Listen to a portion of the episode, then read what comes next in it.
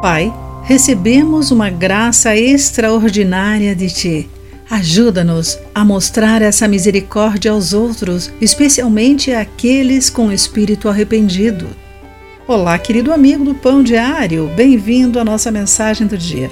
Hoje lerei o texto de Mike Whitmer com o título Graça Fora da Caixa. Tom assessorava a empresa de Bob.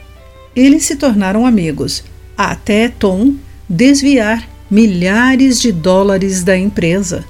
Bob ficou magoado e zangado ao descobrir, mas ouviu os sábios conselhos de seu vice-presidente, um cristão. Ele notou que Tom estava profundamente envergonhado e arrependido e aconselhou Bob a desistir das acusações e recontratar Tom. Pague a ele um salário modesto para que ele possa restituir. Você nunca terá um funcionário mais agradecido e leal. E isso aconteceu. Mefibosete, neto do rei Saul, não fez nada errado, mas ficou em situação difícil quando Davi se tornou rei.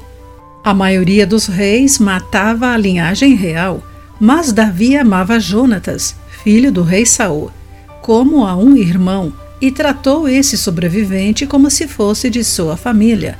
Segundo Samuel, capítulo 9, versículos entre 1 e 13. Sua graça conquistou um amigo para toda a vida. Mefibosete ficou maravilhado por não ter sido morto, e o rei o honrou, dando-lhe um lugar à mesa.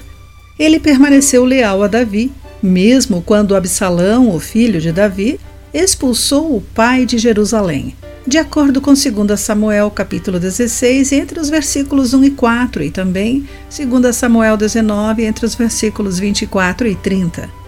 Você quer um amigo leal por toda a vida? Alguém tão extraordinário pode exigir que você faça algo extraordinário.